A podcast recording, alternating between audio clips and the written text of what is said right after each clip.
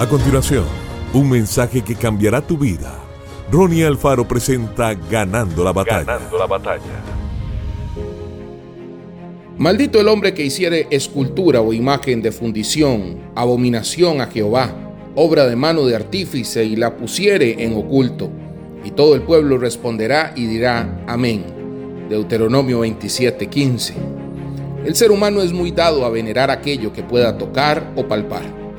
Por esto fue cayendo en el engaño de la idolatría. Esta es la puerta que conduce a las personas a las prácticas ocultas y esto a su vez es lo que lleva a que los corazones se endurezcan. La idolatría no solo afecta a la persona, sino que acarrea maldición hasta cuatro generaciones. Éxodo 20. Hoy quisiera darle un consejo. Si en su casa existen amuletos, ídolos, objetos de fetichismo, de agüero, todo esto debe ser destruido. Usted no puede permitir en su hogar las cosas que Dios aborrece. A través de Moisés, el Señor nos advirtió diciéndonos, las esculturas de sus dioses quemarás en el fuego.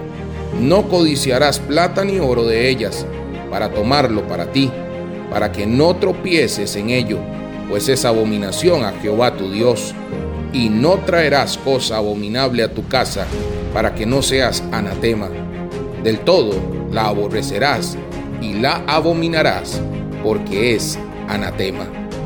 Algunas personas conservan en sus casas objetos que recibieron como un regalo de sus seres queridos, pero estas son objetos de idolatría, aunque posiblemente haya algún valor sentimental en ellos, pero en el mandato del Señor hay que destruirlos totalmente y como resultado la palabra de Dios crecerá y prevalecerá poderosamente en tu casa y en tus generaciones. Que Dios te bendiga grandemente. Esto fue Ganando la Batalla con Ronnie Alfaro. Seguimos en Spotify y en nuestras redes sociales para ver más. Ganando la Batalla con Ronnie Alfaro.